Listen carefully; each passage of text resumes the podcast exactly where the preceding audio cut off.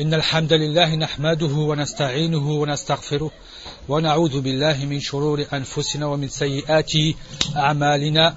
من يهده الله فلا مدل له ومن يضلل فلا هادي له. وأشهد أن لا إله إلا الله وحده لا شريك له وأشهد أن محمدا عبده ورسوله. أما بعد السلام عليكم ورحمة الله وبركاته. Donc bienvenue à tous pour euh, cette euh, mini daura dans la ville de Fréjus qui va donc se passer entre les trois frères, le frère Abbas, le frère Hassan, Abu Asma et moi-même Ammar. Donc nous allons traiter sur les sujets du tawhid, de l'unicité, donc dans la ville de Fréjus. Donc nous prévenons aussi nous, ceux qui nous écoutent à l'extérieur, ceux qui sont à l'extérieur et qui nous écoutent sur Paltalk, pour dire que donc toute cette série de cours seront diffusés dans le salon Invitation à la voix des pieux prédécesseurs. Donc on va donner l'emploi du temps, et l'emploi du temps sera donc, ce cours-ci qui va commencer d'ici peu, ainsi que le cours qui sera donné par le frère Abbas après la, la prière du Maghreb, après la prière du Maghreb, aussi, donc demain, on continuera, demain il y aura cinq cours le premier sera à 10h30 du matin. Le second à 14h30, c'est-à-dire après 15h30. Le second c'est à 15h30. Le troisième après la Asar. Et le quatrième après le Maghreb. Donc ça sera 4 ici. Donc ce ne sera pas 5 mais 4. Et la même chose pour le dimanche. Et la même chose pour le dimanche. Taïb. Donc je vais commencer avec معتقد أهل السنة والجماعة في الأسماء والصفات la croyance des gens de la sunna et du consensus sur les noms et attributs d'Allah subhanahu wa ta'ala. Et avant d'entrer dans le vif du sujet, donc on va bien sûr se rappeler que l'unicité, c'est bien sûr donc le sujet le plus important. Et parmi les sujets les plus importants, c'est justement Tawhid al-Asma wa Sifat, l'unicité des noms et attributs d'Allah subhanahu wa ta'ala. Car on va parler d'Allah subhanahu wa ta'ala. Et le fait, tout simplement, de, de parler et de se rappeler d'Allah subhanahu wa ta'ala est déjà, bien sûr, suffisant pour montrer l'importance de cette science, pour montrer l'importance de cette science. Cette science qui est la base de toutes les sciences. Et c'est aussi à partir d'elle que découle les autres sciences. Et c'est aussi pour elles qu'Allah subhanahu wa ta'ala a créé cette création, a envoyé les prophètes, a descendu les livres. Et cette religion a été bâtie à partir de cette science. Elle a été bâtie à partir de cette science. Donc, la croyance en Allah subhanahu wa ta'ala c'est la base de tout bien. Et à partir d'elle revient tout ce qui sera bon pour toi dans cette religion.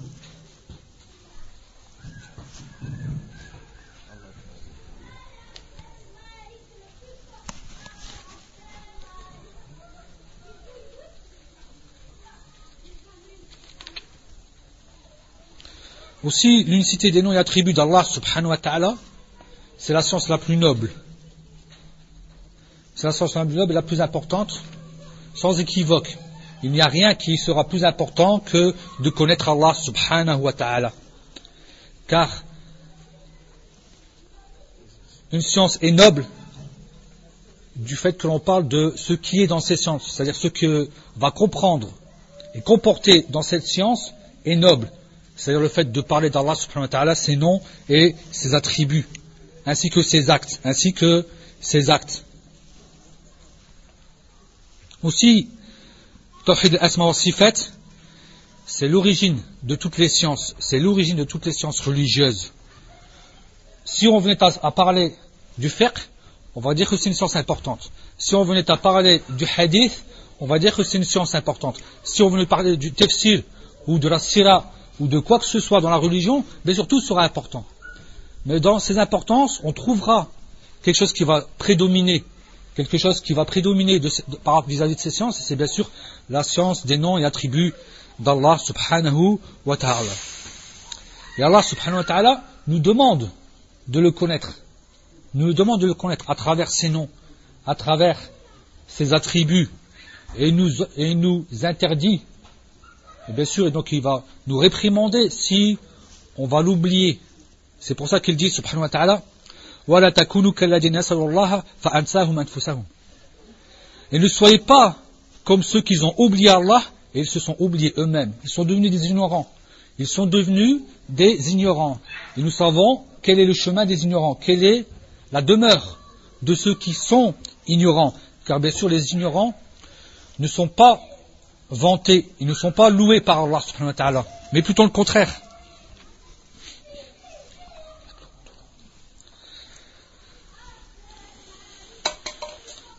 Aussi, la science des noms et attributs d'Allah subhanahu wa ta'ala est bien sûr une base qui est solide.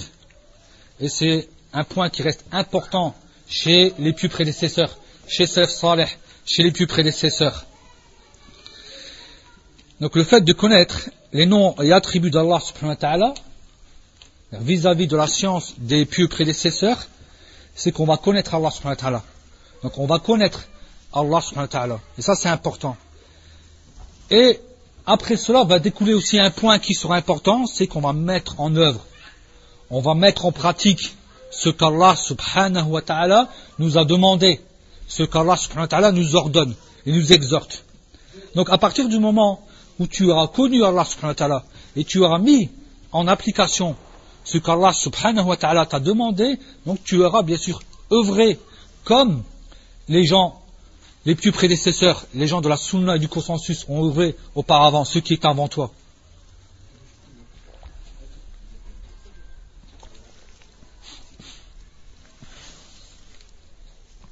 Donc voici comment il faut être. Il faut connaître Allah subhanahu wa ta'ala. Donc il ne faut pas être comme ceux qui se sont égarés de la voie, comme les gens du soufisme qui ne connaissent pas Allah subhanahu wa ta'ala. Ils vont œuvrer même si c'est énormément pour certains d'entre eux, sans connaître Allah subhanahu wa ta'ala. Et des gens vont peut-être apprendre ce qui leur intéresse de la science des noms et des attributs d'Allah subhanahu wa ta'ala, mais ils ne vont pas mettre en pratique comme il le faut. Donc on va retrouver des gens qui vont avoir de la science sans acte. On va retrouver aussi dans cette communauté des gens qui, qui vont œuvrer mais qui n'auront pas de science. Et ces deux points-là, le fait d'œuvrer sans science ou le fait de connaître sans œuvrer, c'est justement les deux points de l'égarement. Ce sont les deux points à partir desquels les gens s'égarent. À partir desquels les gens s'égarent. Et contrairement aux gens de la sunna et du consensus, c'est que eux connaissent, puis mettent en pratique. Ils connaissent, ils vont mettre en œuvre, ils vont mettre en pratique ce qu'ils ont appris, ce qu'ils ont connu de la part d'Allah subhanahu wa ta'ala et de la sunna authentique du prophète Mohammed sallallahu alayhi wa sallam.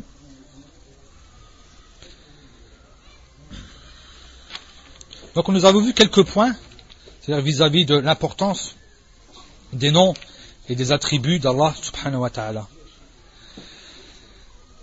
Tawhid al-asma wa sifat, donc l'unicité des noms et attributs d'Allah subhanahu wa ta'ala, c'est le fait d'unifier Allah subhanahu wa ta'ala dans ses noms les plus parfaits et dans ses attributs les plus hautes, celles qui sont citées, mentionnées dans le Coran et dans la Sunna. Et on doit aussi avoir la foi la croyance en ses sens et en ses statuts, en ce que va découler de ce sens. Lorsque tu sais qu'Allah subhanahu wa ta'ala est miséricordieux, tu sais bien que lorsque tu auras commis un péché, tu vas demander pardon à Allah subhanahu wa ta'ala, il va te pardonner. Donc Allah subhanahu wa ta'ala est pardonneur et miséricordieux. Donc tu sais que tu peux œuvrer en ce sens. Et lorsqu'Allah subhanahu wa ta'ala a le châtiment douloureux, tu sais aussi que cela va donc faire naître en toi une peur, une crainte. Et cette crainte va justement t'interdire de, commettre des péchés, de commettre des péchés, que ce soit des grands ou que ce soit des petits péchés. Donc l'asma al-husna, c'est bien sûr donc les noms les plus complets. Et husna c'est le féminin de Hassan, Ahsan. Donc c'est un superlatif. Lorsqu'on dit al-husna, c'est les plus donc les meilleurs, les plus beaux. C'est un superlatif. Et c'est le superlatif, c'est le féminin de ahsan. Donc, le fait de, donc, le tawhid, c'est l'unicité, le fait d'unifier.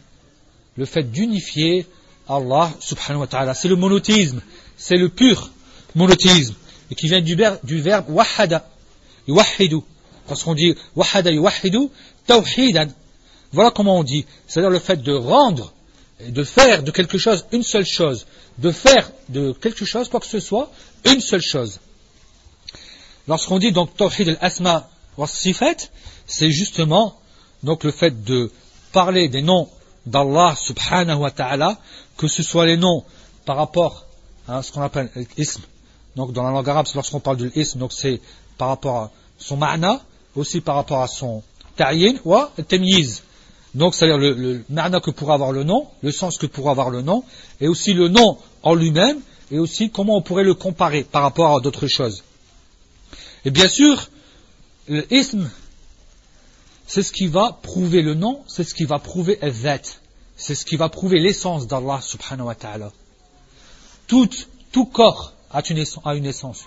Donc lorsqu'on parle d'un de la gratte-ciel, on parle à ce moment-là d'un grand immeuble, on sait qu'il est haut, il a énormément d'étages, il a un Lorsqu'on parle d'une voiture, on, peut la, désigner, on peut la désigner, c'est-à-dire par telle ou telle forme.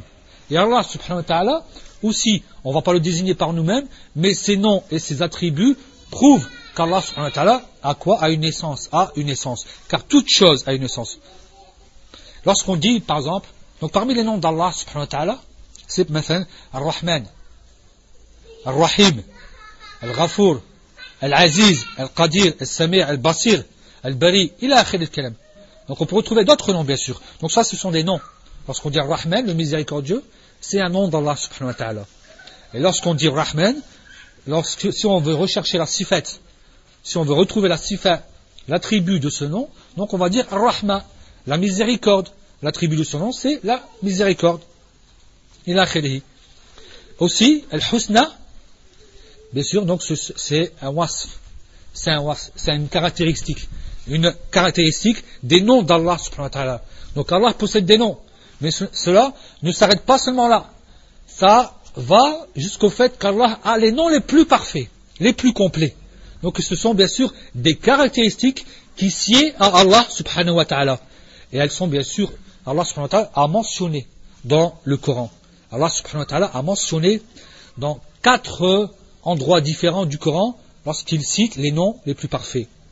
Lorsqu'Allah dit dans Surat Al-A'raf, verset 180, وَلِلَّهِ الْأَسْمَى الْحُسْنَى فَادْعُوهُ بِهَا Certes, à Allah appartient les plus bons noms. Donc invoquez-le avec. Invoquez-le avec. Donc c'est un ordre d'Allah subhanahu wa ta'ala et c'est la sunna du prophète Mohammed sallallahu alayhi wa sallam de, d'invoquer, de demander à Allah par ses noms et ses attributs. C'est une forme de wasila. C'est une forme de, d'intercession. De demander à Allah par ses noms, ses attributs. Parce qu'il n'y a pas mieux que ça. Il n'y a pas mieux que ça, le fait de demander à Allah par ses noms et par ses attributs. On peut demander à Allah subhanahu wa ta'ala par ses noms, ses attributs. On peut demander à Allah subhanahu lorsqu'on l'invoque, par les actes, le fait qu'on a commis des actes qui sont bien sûr pis, qui sont pieuses, qui sont pieux, et aussi par le fait de demander à une personne pieuse qui est vivante et qui a la capacité de demander à Allah dont on a la certitude qu'Allah va agréer de lui, on le peut demander à une personne comme les gens l'ont fait avec le prophète et avec l'Abbas lorsqu'ils ont demandé bien sûr la demande de la pluie. Donc ça c'est une méthode, c'est une façon de demander à Allah. Et aussi il dit dans Surat al-Isra verset 110 rahman Après il dit Ayyam tad'u falahu al-asma al-husna. Dit invoquez Allah ou invoquez le miséricordieux ce que vous invoquerez, il a bien sûr à lui les noms les plus parfaits. C'est-à-dire que tu peux demander par, par le fait de dire Ya Allah ou bien Ya Rahman Donc tu peux utiliser les noms d'Allah subhanahu wa ta'ala, que ce soit tel ou tel nom. Et bien sûr de préférence que l'attribut ou ce nom-là va avoir, aura rapport avec ce que tu vas demander, aura rapport avec ce que tu vas demander. Et aussi il dit subhanahu wa ta'ala Allahu la ilaha illa huwa al asma al-husna. Allah, nulle divinité autre que lui, il a les noms les plus parfaits. dans Surat Taha, verset 8. Et il dit aussi, subhanahu wa ta'ala, dans Surat Al-Hashr, verset 24,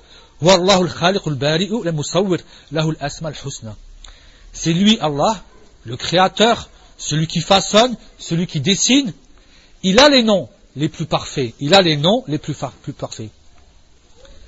Donc le husna, comme on a dit auparavant, si on le prend dans, la grammaire, il vient à la wazni fu'la. Il vient à la wazni.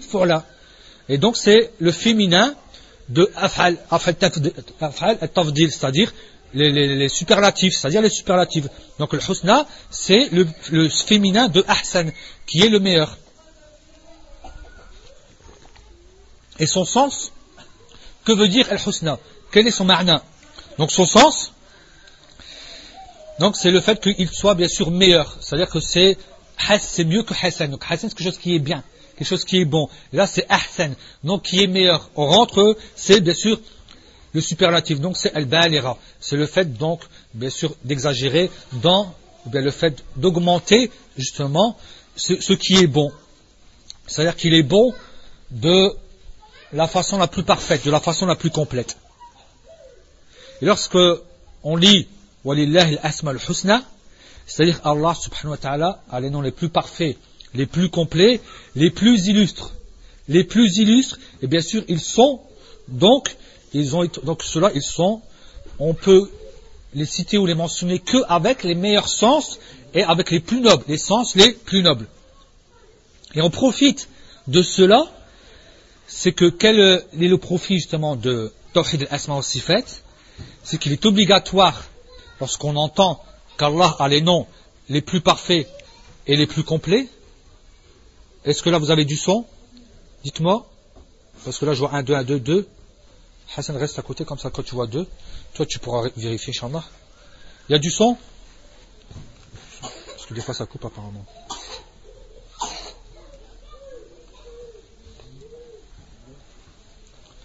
Apparemment ça coupe. Tu vois, c'est parce je peux vérifier. Il n'y a plus de son. C'est revenu le son, alhamdulillah. C'est revenu, taïb. C'est pour ça qu'il faut vérifier, toi. Donc, on profite de cela, on profite de cela, c'est qu'il est obligatoire, lorsqu'on voit cet attribut, c'est-à-dire le fait que, c'est-à-dire par rapport à ce superlatif, que Allah subhanahu wa c'est lui qui nous a bien sûr expliquer cela. Allah, c'est lui qui nous a mentionné, c'est lui qui s'annonce pour lui-même qu'il a les noms les plus parfaits. Donc il faut avoir une foi ferme, une foi ferme, convaincue, comme quoi Allah subhanahu wa ta'ala a les plus bons noms. A possède les plus bons noms, les plus complets, et qu'ils sont complets de toutes bords, c'est-à-dire de toutes parts, de toutes parts. Et que tout ce qui va découler de cela ne sera bien sûr que bien. Et lorsqu'on voit sifat al-ula, donc on l'a vu par rapport aux noms les plus parfaits et les attributs les plus complets, c'est-à-dire que Allah subhanahu wa ta'ala est différent de tout le monde. Allah subhanahu wa ta'ala donc est différent. Zatuhu, son essence, est totalement différent justement que de l'essence de toute personne, de toute personne.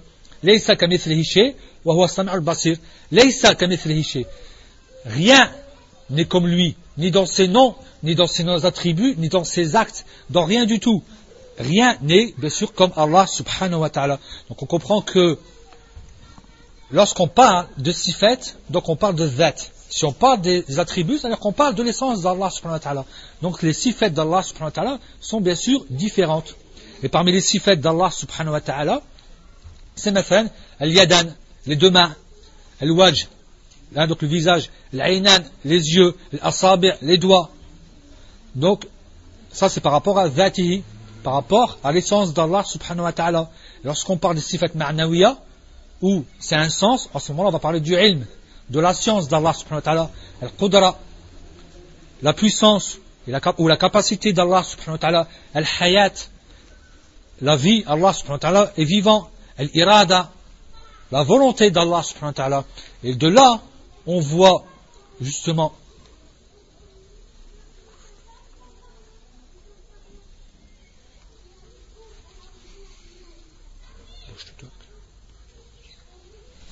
Donc, on va te le refaire. C'est ça, c'est tout ça suffit. Donc, c'est pour ça que l'Asha'ira, ceux qui sont, les plus nombreux, la Aqidah qui est la plus nombreuse, c'est-à-dire dans le monde musulman, c'est la Aqidah Asha'ira. L'Asha'ira, c'est-à-dire que ces gens-là se sont arrêtés au sifat al-aqliya. Donc ils ont pris sifat al-ma'anawiya par exemple. Donc l'ilm, al-qudra, al-hayat, al-irada. Ils ont pris aussi d'autres choses, d'autres sifat. Ils acceptent ces attributs, mais ils renient les autres attributs d'Allah afin de ne pas le faire ressembler à lui-même. Et bien sûr, cela est une erreur. Cela, bien sûr, est une erreur. il y a aussi, parmi les sifat d'Allah ce qu'on appelle al-sifat al-fi'liya. Donc al-nuzul, al-istiwa, al-khalq, al-rizq. Hein, donc le nuzul, le fait qu'Allah descend au premier ciel. Comment? Allah a'lam. Il descend au premier ciel. Et nous on croit car le prophète Mohammed sallallahu alayhi wa sallam nous l'a dit d'une angle, angle clair. Il n'y a pas d'interprétation possible. Si l'interprétation était permise, ça serait le prophète sallallahu alayhi wa sallam qui nous aurait, qui nous aurait désigné, qui nous aurait montré et mentionné cette interprétation. Ainsi que l'istiwa, le fait qu'Allah subhanahu wa ta'ala s'est établi sur son trône. Et donc, ainsi que al-khalq le fait qu'Allah subhanahu wa ta'ala crée et qui donne aussi la subsistance. Et l'ula, bien sûr, donc c'est aussi un wasp c'est aussi un was. Donc c'est une caractéristique qui est dans le Coran, qui est dans le Coran. Puisque Allah dit Walillah al-mathal. Walillah al-mathal al-a'la. Certes, Allah, c'est lui qui a justement le meilleur exemple, qui a l'exemple le plus haut. Le plus haut, donc il sera le plus haut, il sera le plus noble et il sera bien sûr le meilleur exemple. Et il dit aussi dans d'autres versets, Wallahu al-mathalul a'la, Wallahu al-mathalul a'la.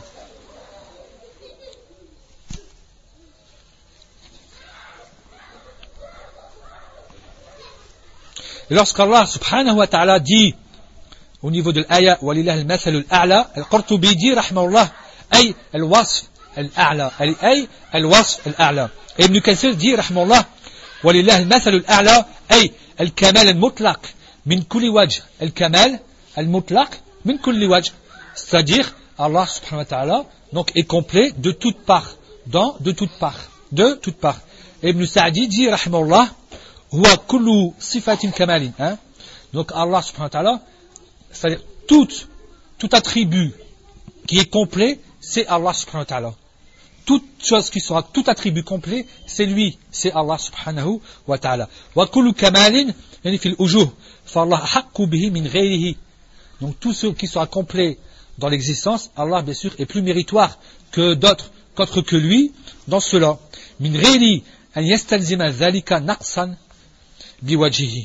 Sauf que bien sûr cela amènerait obligatoirement à, un manquement de sa part subhanahu wa ta'ala.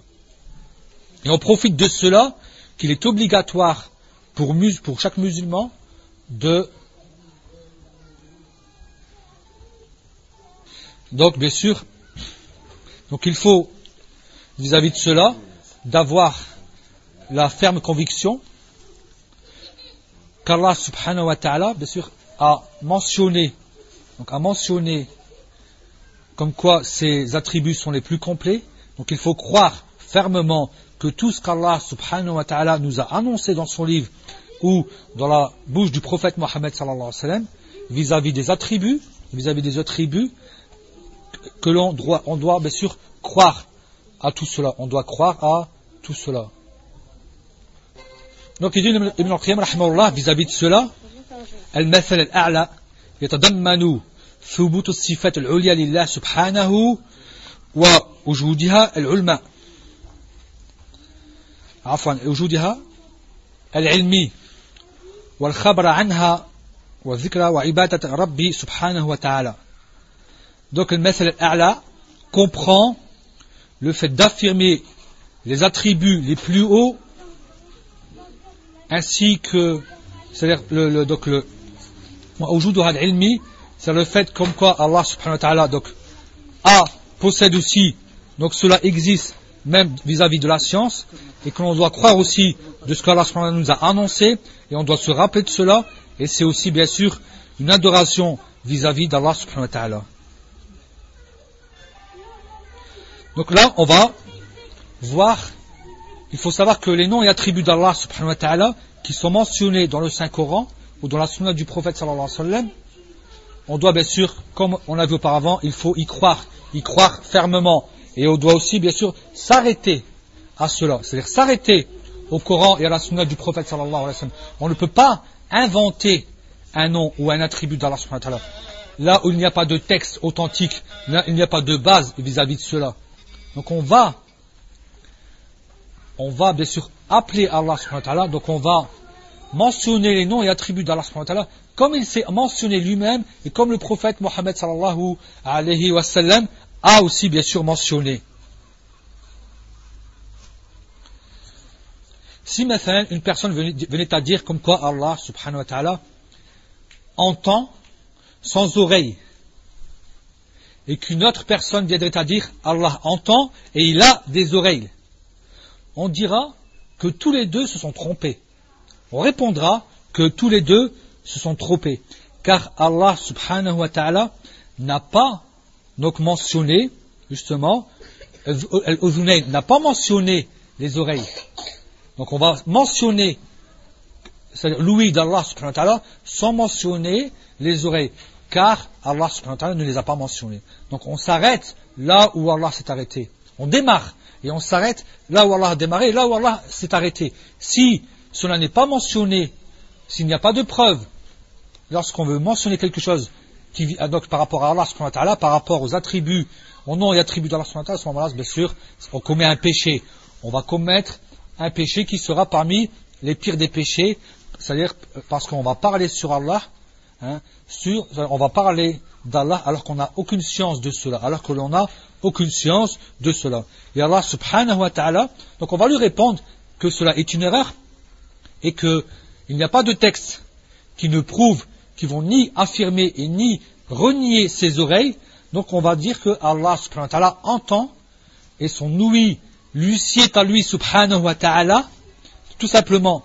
Et c'est pour ça qu'il dit subhanahu wa ta'ala, ولا تقفوا ما ليس لك به علم إن السمع والبصر والفؤاد كل أولئك كان عنه مسؤولا Donc il dit, subhanahu wa ta'ala, et ne poursuis pas ce dont tu n'as pas de science.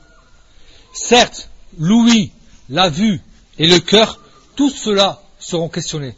Ces trois membres, les membres les plus importants du corps, qui sont l'ouïe, la vue et le cœur, parce qu'à partir de là, on réfléchit, à partir de là, on raisonne. Ce sont les membres qui vont faire de toi celui qui va faire la différence entre le vrai et le faux. Donc, use-les avec, justement, utilise ces membres avec, bien sûr, ce qui t'a été ordonné d'utiliser, c'est-à-dire les textes du Coran et de la Sunna.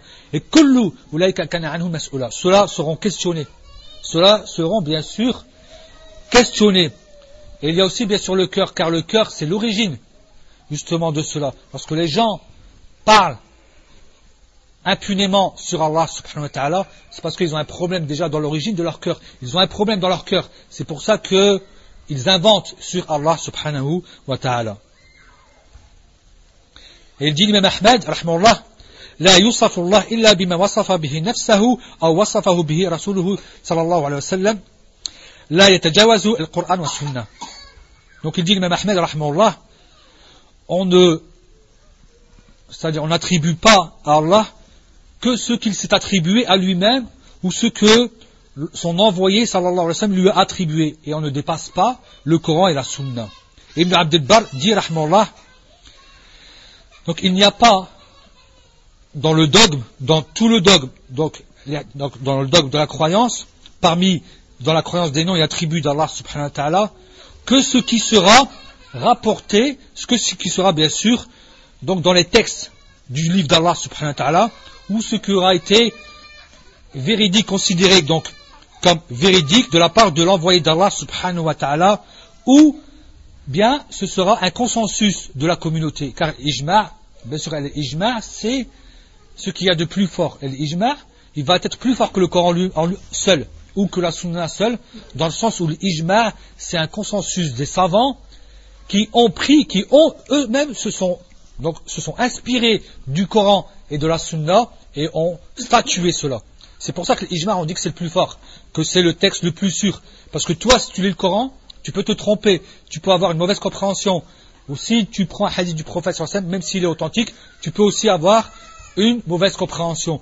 Mais lorsqu'il y a l'ijma, tu sais que ça c'est halal ou ça c'est haram, ça c'est permis ou ça c'est pas permis ou autre, ou autre, en ce moment-là, qu'il y a ijma dessus, tu ne vas pas te tromper parce que tu as, tu as le statut de cela. Mais tandis que si tu lis un récit prophétique ou un verset du Coran, tu peux te tromper en croyant que cela, veut dire cela et en vérité cela veut dire autre chose. C'est pour ça qu'on dit que l'ijma c'est donc la chose la plus forte. Aussi, donc la foi, il faut avoir bien sûr la foi en ses sens et en ses statuts. On est toujours par rapport au sifet. Donc là, on est toujours par rapport à la dénomination, à la description de Tawhid al-Asma wa Sifet. Donc on est toujours avec notre préface. C'est-à-dire que cette foi, cette croyance va comporter et va comprendre des sens, des sens qui vont bien sûr donc nous amener à mettre en œuvre des, applications. Il y aura des ahkam. On va retrouver dans des ahkam, donc des règles religieuses vis-à-vis de cela. Et Allah subhanahu wa ta'ala nous donne déjà, par rapport à certains ahkam, lorsqu'il dit al-asma al-husna fad'uhu biha. Certes, à Allah appartiennent les noms les plus parfaits. Invoquez-le donc avec ces noms. Par rapport à cela, donc fad'uhu biha. Invoquez-le. Donc là, on a déjà un. On a une règle religieuse. comment adorer, comment invoquer Allah? On lève le main ou quoi que ce soit, ou dans notre sujoud, ou lorsqu'on est fait Arafat ou autre, lorsqu'on va demander à Allah subhanahu wa ta'ala, c'est-à-dire dans toutes les situations dans toutes les, dans toutes les situations, on va bien sûr invoquer Allah en mentionnant ses noms et en mentionnant ses noms. Et parmi aussi les bénéfices de connaître bien sûr les noms et l'attribut d'Allah subhanahu wa ta'ala, c'est que lorsque le prophète dit, certes, Allah possède 79 noms, ou afin 99 noms, donc 100 moins une, celui qui les englobe entrera au paradis. Hadith qui est rapporté par Al-Bukhari Muslim. Men ahsaha. Men. Celui qui les yahfaduha, celui qui les apprend par cœur, celui qui comprend ses sens, et celui qui met en application ces noms, et donc ces noms d'Allah subhanahu wa ta'ala. Mais cela, ne veut pas dire qu'Allah n'a que 99 noms. Allah a d'autres noms. Donc Cheikh Natimin, lorsqu'il donne l'exemple de cela, il dit bien, c'est comme si tu disais, j'ai 100, j'ai 100 euros à donner en aumône. J'ai 100 dinars, ou la 100 dirhams, ou la 100 rial à donner en aumône. Mais ça ne veut pas dire que tu n'as pas d'autre d'argent. Allah dit que celui qui va apprendre, qui va mettre en application, qui va apprendre par cœur et qui va mettre en application, qui, va comprendre ces noms, entrera au paradis. Ça ne veut pas dire qu'Allah ne possède pas d'autres noms. Et Allah déjà dans la vie d'ici-bas, les ulama ont bien sûr retrouvé, lorsqu'ils ont regroupé les noms et attributs d'Allah ils ont, à la khilaf, ils ont bien sûr dépassé. Ils ont dépassé. Et pourtant, Allah en a d'autres, et on les reverra. Et le prophète Mohammed le jour dernier, bien sûr, va les mentionner, va les mentionner alors qu'il ne les mentionnait pas dans cette vie ici-bas, dans cette vie ici-bas. Quels sont les liens entre Tawhid al-Asma wa Sifat et les autres parties de l'unicité? Car l'unicité, bien sûr, est divisée en trois. Tawhid al-Rububiyya, Tawhid al-Uluhiyya ou Tawhid al-Asma wa Sifat.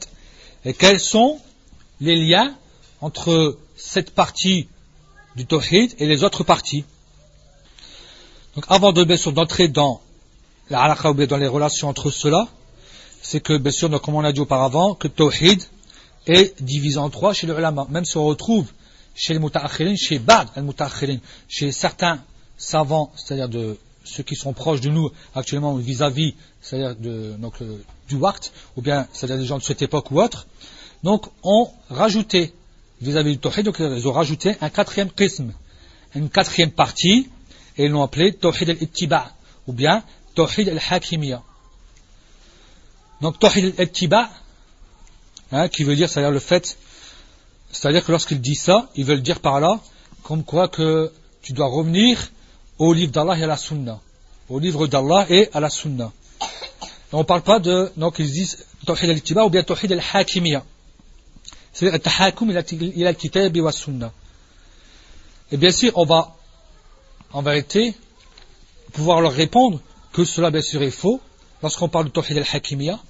Parce que, en vérité, lorsque tu parles de l'Hakimiyya, Hakimiyya, c'est quoi? C'est juz'um. Juz'un, donc c'est une partie, min ajza, tawhid al-uluhiyya. Donc tu ne peux pas prendre une partie de, parmi les parties de tawhid al-uluhiyya, et tu le rentres dans, et tu en fais un tawhid, qui est complet, parce que tu as décidé de ne parler que de ça dans ta vie. Tu as décidé de t'en prendre, comme le font al-Khawarij, c'est-à-dire quoi? Et de là, ils disent, ils disent Tawhid al-Hakimiyya. Alors en vérité, Tawhid al-Hakimiyya fait partie de Tawhid al-Uluhiyya. Dans ces cas-là, si c'était permis, ben, les gens qui ont envie de ne parler que de la miséricorde d'Allah, donc ils vont dire Tawhid al-Rahma. Et autres, on va commencer à prendre tout type d'unicité selon ce qu'on a envie, et puis on va commencer à dire Tawhid ceci, Tawhid cela? On va inventer, on va dire les ulama, ils ont oublié ça. Mais c'est pas vrai. Mais à l'origine, c'est pas vrai. Les ulama, bien sûr, ont été unanimes par rapport aux trois que l'on avait auparavant, et on ne peut pas accepter cela. Donc on ne va pas venir inventer. Donc le Hakimiyya entre dans la dénomination de Tawhid al-Uluhiyya. Et Tawhid al-Uluhiyya, on, sait bien que il faut pour cela, bien sûr, donc al-Ikhlas et al-Ittiba. Donc on ne peut pas l'appeler al-Ittiba comme ils le font croire eux, ou bien al-Hakimiyya. Parce que les Khawarij, ils disent aussi, ils disent pas que al-Hakimiyya, ils disent aussi al-Ittiba. Ils utilisent aussi ce mot-là, al-Ittiba afin que cela passe mieux, afin que justement de mieux donner, hein, lorsque c'est-à-dire le mieux donner le venin, de mieux rentrer le venin dans le sang des personnes. Donc ils vont dire tawhid al-ittiba, en faisant croire qu'ils vont suivre, c'est-à-dire que c'est le suivi du prophète sallam. Et c'est ce que les autres ne font pas. Ils vont commencer à inventer. Parce qu'ils ont vu que le hakimiyya fait. Les gens commencent justement à ressentir que ça ne va pas, parce qu'on parle que des gouverneurs et Donc ils viennent par des moyens détournés, mais pour eux c'est la même chose. Bien sûr, donc certains savants aussi ont aussi vis-à-vis du tawhid, donc ils ont aussi bien sûr, ça se séparé en deux. Donc ils ont aussi dit, ils ont mentionné qu'il y a donc deux parties de tawhid. Tawhid, donc, ce qu'ils appellent tawhid, la première partie c'est tawhid, el-ma'rifa wal-ithbat. C'est-à-dire qu'ils veulent dire al-ma'rifa wal-ithbat, c'est-à-dire ce que tu vas connaître. Wal-ithbat, ce que tu pourras affirmer à partir du Coran et de la Sunna. Lorsque dit al-ma'rifa, c'est-à-dire le fait de connaître Allah subhanahu wa ta'ala. Et tu vas affirmer Allah subhanahu wa ta'ala. Donc on revient à quoi? On revient à Rububiya et al-asma wa sifat. Il les et vous pouvez retrouver ça. Hatta chez Ibn Taymiyyah, il, il écrit, Ibn Qayyim aussi parle de ça. Donc si vous voyez Tawhid, al-ma'rifa wal-ithbat, vous savez qu'ils ont voulu dire par cela Tawhid, donc al-Rububiya et al-Asma wa Sifat. Al-Asma wa Sifat. Et lorsque vous voyez dans la deuxième partie, donc Tawhid al-Qasd wa Talab, Tawhid al-Qasd wa Talab, c'est-à-dire al-Uluhiyya, c'est-à-dire Tawhid al-Uluhiyya. Car tu vas faire quoi? Tu vas demander, tu vas rechercher à adorer Allah subhanahu wa ta'ala. Donc lorsque tu aimais, lorsque tu fais donc une œuvre pieuse, ça c'est un talab. Ça c'est justement, donc ça c'est un talab, c'est un qaz. Et tu as l'attention et ça c'est un talab. Donc c'est pour ça que ça, ça rentre dans la dénomination de tawhid al-uluhiyya, de tawhid aussi al-uluhiyya. Et on retrouve encore d'autres dénominations. Et on retrouve encore d'autres dénominations, dénominations. Et on va les citer bien sûr. Certains donc ont appelé l'unicité aussi, donc ils ont aussi donné d'autres noms, donc deux noms pour l'unicité. Et le premier nom, c'est Tawhid al-Ilmi al-Khabari. Tawhid al-Ilmi al-Khabari. Donc, l'unicité de la science et de l'annonce. Et cela, c'est-à-dire, bien sûr, quoi? Al-Ilmi al-Khabari. Donc, lorsqu'on entend l'Ilmi, donc c'est une science. C'est quoi? Al-Khabari? Donc, la science d'Allah le fait de connaître Allah subhanahu wa ta'ala. Donc, ça, c'est une science. Et Al-Khabari, ce que Allah subhanahu wa ta'ala s'est annoncé pour lui-même, ce que Allah subhanahu wa ta'ala s'est annoncé pour lui-même. Donc en ce moment-là, le khabar, c'est quoi le khabar C'est le Coran et la sunna authentique. C'est le Coran et la sunna authentique. Et le deuxième qism, la deuxième partie, c'est Tawhid al-Iradi al-Talabi. Al-Iradi al-Talabi. Al-Irada, donc ça ressemble, c'est un synonyme à ce qu'on a vu auparavant. C'est-à-dire, bien sûr, Tawhid al-Uluhiyya. Tawhid al-Uluhiyya. Ça a été appelé comme cela car la personne, bien sûr, il veut, donc il veut adorer, il va adorer, il espère, donc il, a une irada dans son, dans son, bien sûr, dans son adoration, dans son adoration. Il a une irada, il a une volonté de vouloir, bien sûr, une demande, une volonté, lorsqu'il veut adorer Allah subhanahu wa ta'ala. Il demande aussi de cela. Il demande. Et aussi les ulama ont aussi bien sûr mentionné cela, mentionné aussi, ont donné aussi d'autres dénominations. Et parmi celles-ci, c'est Tawhid. Donc, Al-Qawli et Tawhid Al-Amali. Tawhid Al-Qawli et Tawhid Al-Amali. Donc ils l'ont appelé Al-Qawli, donc de la parole, lui c'est de la parole, qui est, encore une fois, Rububiya et Asma wa. On remarquera que, quoi qu'il en soit, on retrouve toujours Rububiya et Asma wa ensemble, et Al-Uluhiya, à part, seul. On retrouve tout le temps les deux ensemble. Donc là, encore une fois, on retrouve Rububiya et Asma wa. Donc c'est appelé Qawli. Donc, hein, parce que justement, parce que c'est justement donc ce qu'on appelle le janib al-ilmi, c'est par rapport au ilm. Donc c'est qawli, c'est par rapport justement à la science. C'est le fait que tu vas connaître Allah subhanahu wa ta'ala. Et ce qu'ils appellent l'amali, donc c'est l'amal, al-uluhiyya, tawhid al-amali. Il a appelé amali. Il a appelé amali, car bien sûr, à ce moment-là, il va comprendre et comporter les actions, tout type d'actes, tout type, tout type d'actes et tout type d'action. Qui, l'acte qui provient du cœur, celui qui provient de la bouche, c'est-à-dire celui qui va être prononcé, et celui qui va être émis par nos membres, celui qui va être émis par nos membres. Et certains, savants l'ont aussi appelé Tawhid al-Siyada. Tawhid al-Siyada. Lorsqu'on parle toujours de Rububiya et Asma Sifat. Tawhid al-Siyada. Ils l'ont appelé comme ça, car ils unifient Allah subhanahu wa ta'ala dans ses noms, ses attributs et ses actes. Ses noms, ses attributs et ses actes. Donc bien sûr, tout cela va automatiquement amener à la personne de savoir qu'Allah c'est lui qui est Sayyid al-Muta'. C'est lui qui va être bien sûr Sayyid al-Muta', celui qui va être obéi, qui va être le chef et qui est celui qui va, qui, va être automatiquement obéi. Et que c'est lui qui gère tout de la façon la plus complète. Lorsqu'il donne, lorsqu'il enlève, il a khilihi. Et le deuxième qism, la deuxième partie, c'est Tawhid al-Ibada. Et cela, bien sûr, est connu. On peut l'appeler Tawhid al-Uluhiyya. C'est connu qu'on l'appelle aussi Tawhid al-Ibada. Tawhid al-Ibada. Car on va adorer Allah subhanahu wa ta'ala.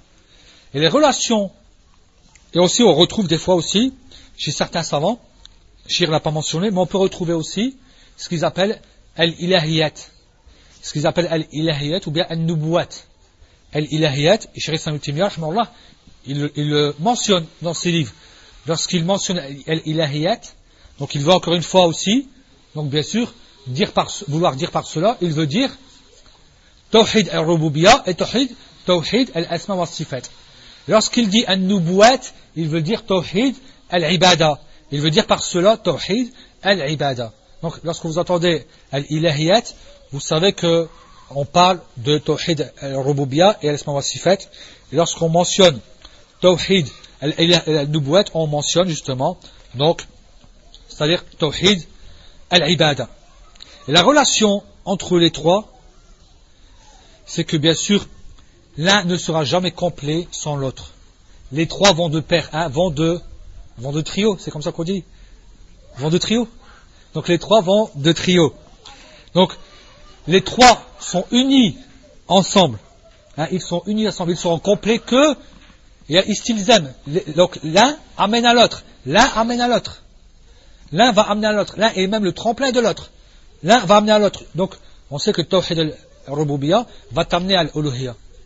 Mais Tawhid al-Uluhiyya ne sera pas complet, ne pourra pas être complet, ne pourra pas justement avoir ce fruit de la foi qui sera complète que par le fait de passer par les noms et attributs d'Allah. Car plus tu connaîtras Allah, plus tu vas l'adorer de la meilleure façon. Donc on voit qu'il y a istilzem il y a bien sûr des relations qui sont obligatoires les unes envers les autres. Ces relations, elles sont obligatoires. Et tu ne pourras pas te passer de l'un sans l'autre. Tu ne pourras pas te dire, moi je me passe de Tawhid al-Rububiyya. C'est pas possible.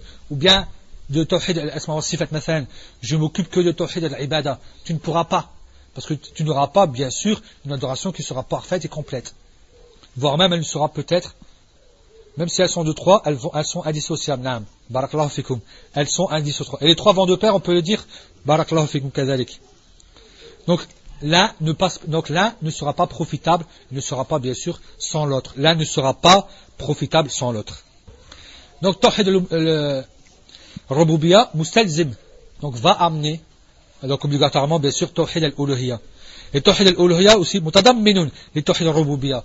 Tawhid al-Uluhiyya, donc, va, donc, comprend, donc, ou bien, comprend justement Tawhid al-Rububiyya. Parce que c'est le tremplin pour arriver à l'Uluhiyya.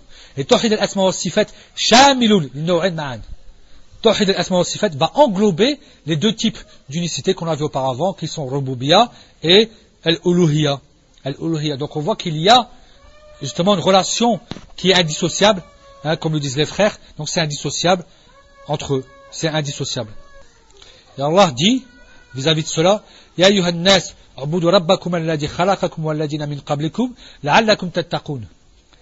الذي جعل لكم الأرض فراشا والسماء بناء فأنزل من السماء ماء فأخرج به من الثمرات رزقا لكم فلا تجعلوا لله أندادا وأنتم تعلمون Ô gens, adorez votre Seigneur ou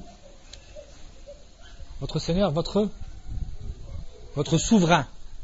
Hein? Car des frères ont remarqué, fihum, que le, mot souverain est plus approprié que le mot Seigneur. Que le mot Seigneur. Donc, ô gens, adorez votre souverain, celui qui vous a créé, ainsi que ceux qui ont été avant vous, espérant que vous créerez. Et c'est lui qui a fait de vous, pour vous, qui a, qui a placé pour vous la terre comme tapis, et il a aussi bâti les cieux, et a descendu des cieux de l'eau, et il a descendu toutes sortes de fruits, hein, comme subsistance pour vous, alors ne donnez pas à Allah d'associer, alors que vous savez, alors que vous savez. Donc c'est pour montrer que ici, on va retrouver donc justement Tawhid al et qui appelle à Tawhid al qui va appeler, donc ce sera un dawa à Tawhid al C'est-à-dire que adorez votre Seigneur. À ce moment-là, on entre dans le domaine de la souveraineté.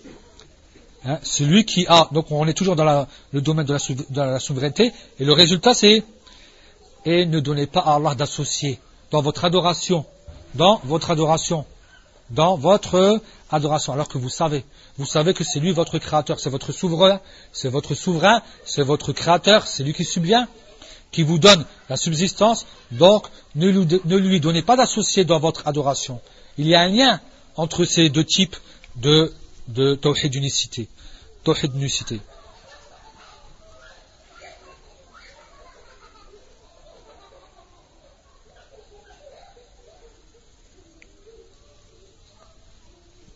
On va terminer par une faïda.